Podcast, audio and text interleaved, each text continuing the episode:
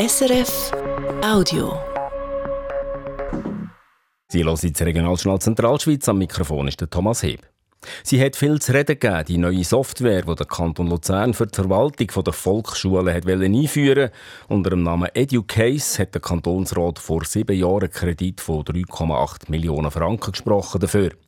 Das Projekt hat aber unter Problemen mit der Herstellerfirma gelitten, ist nie so richtig zum Fliegen gekommen und dann 2022 schließlich abgebrochen worden.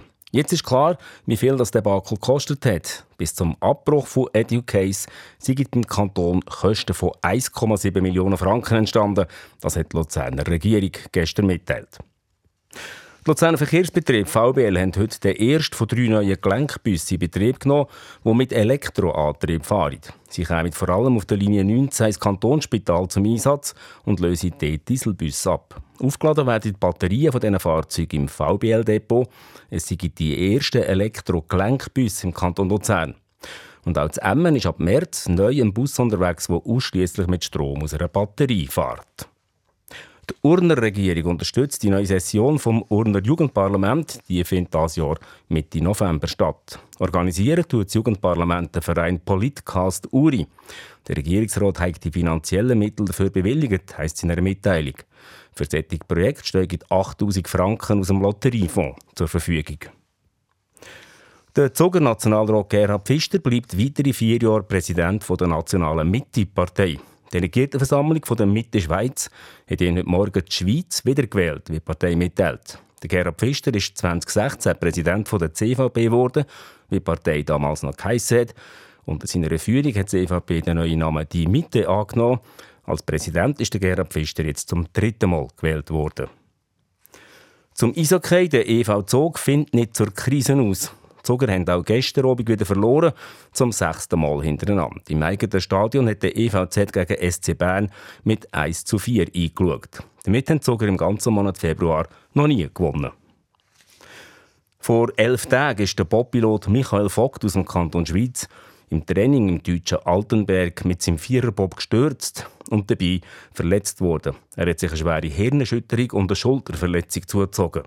Unterdessen ging es ihm schon wieder besser, hat Michael Vogt gestern in einem Interview mit SRF gesagt, auch wenn es schon noch gewisse Nachwehen gibt. Es ist halt einfach die Gehirnerschütterung, äh, wo mir ab und zu immer noch ein bisschen Probleme macht, vor allem am Morgen, wenn ich aufstehe oder allgemein, wenn ich vom Liegen eigentlich ins Sitzen oder Stehen wechsle, dass ich einfach Schwindel habe.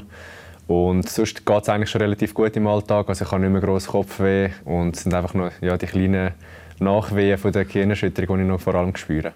An Unfall selber hat er keine Erinnerung mehr, sagt der Bobfahrer Michael Vogt. Er wüsste darum auch nicht, warum es zum Sturz ist. Deutlich schlimmer verwünscht hat es dabei seinen einen Anschieber. Der Aargauer Sandro Michel hat nach dem Sturz müssen notoperiert und auf der Intensivstation betreut werden. Unterdessen ging es ihm aber wieder langsam besser. Er will den Sandro Michel nächstens besuchen, hat Michael Vogt gesagt. Die Weltmeisterschaften, die das Wochenende angefangen haben, sind auf jeden Fall aber kein Thema für ihn. Mehr zum Gespräch mit Michael Vogt finden Sie auf der SRF Sport App oder unter srf.ch-sport.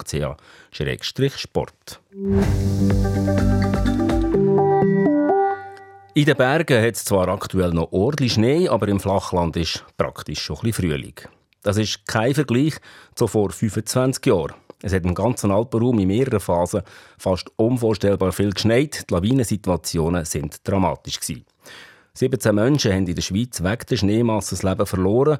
Auch in der Zentralschweiz hat es ein Todesopfer gegeben wegen einer Lawine.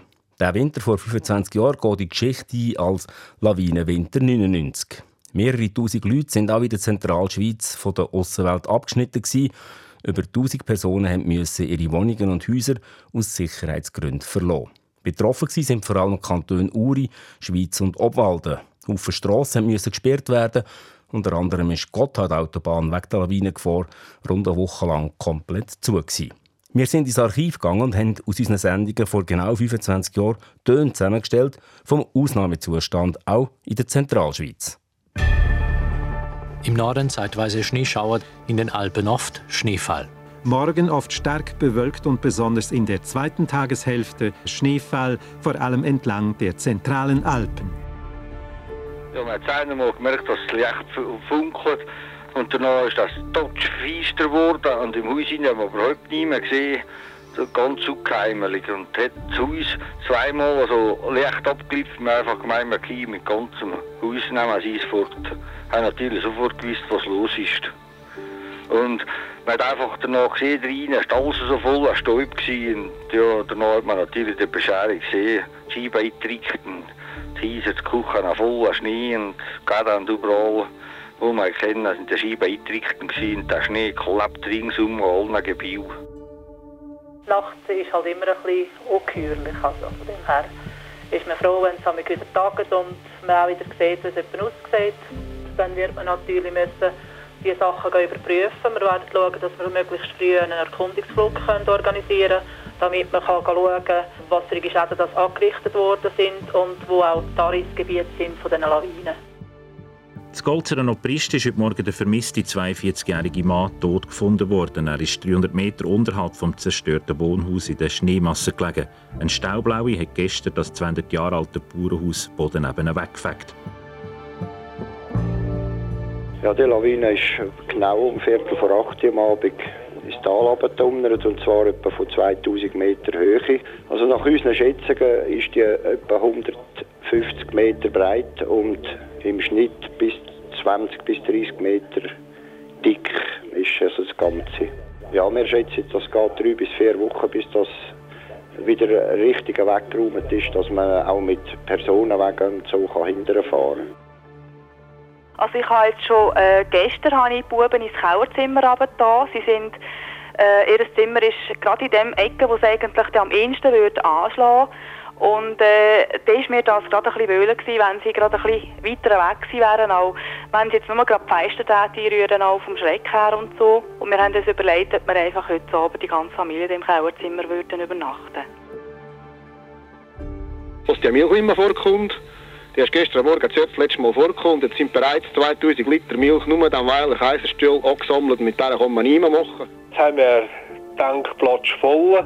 Und wir haben jetzt bereits Bauern anvisiert, dass sie es hinnehmen daheim haben und schauen, selber zu verwerten. Oder, wenn man es kennt, morgen danach fort, ja, können sie es morgen bringen. Wichtig ist, dass sie es gut abkehren. Wir sind hier in Sicherheit. Wir. Und die, die so in den Bergen wohnen, sind wirklich nicht mehr in Sicherheit. Oder? Aber äh, ich denke, wenn ich jetzt so in den Alpen würde leben hätte ich wahrscheinlich schon recht Angst. Ja, ja es macht mir irgendwie Angst, ja. Weil wir da im Moment nichts, also in der Stadt nichts haben, aber wenn man denkt, dass die Leute die in den Bergen wohnen, ist es grausam. Ich bin einfach an der Gemeinde dankbar. Ich habe das Gefühl, dass die das im Griff haben. Wie die Evakuationen und die Beurteilungen machen wir vor allem auf Gemeindesebene. Da braucht es lokale Kenntnis, regionale Kenntnis.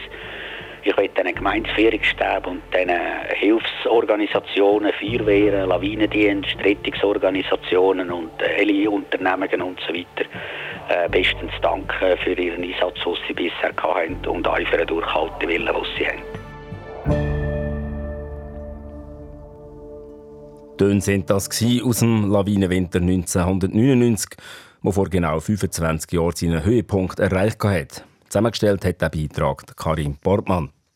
Seither ist viel gegangen, einerseits mit gezieltem Sprengen von Lawinen, aber auch mit Frühwarnsystemen und Informationsplattformen, wo man seither ausgebaut hat. Damit noch zum Wetter und zu den Prognosen von SRF Meteo. Heute kommen die vom Jürg Zock.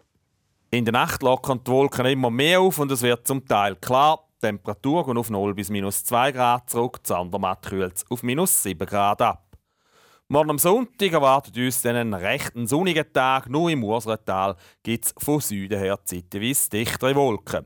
Die Temperaturen steigen am Nachmittag auf maximal 10 Grad, auf 2000 Meter Höhe hat es minus 2 Grad.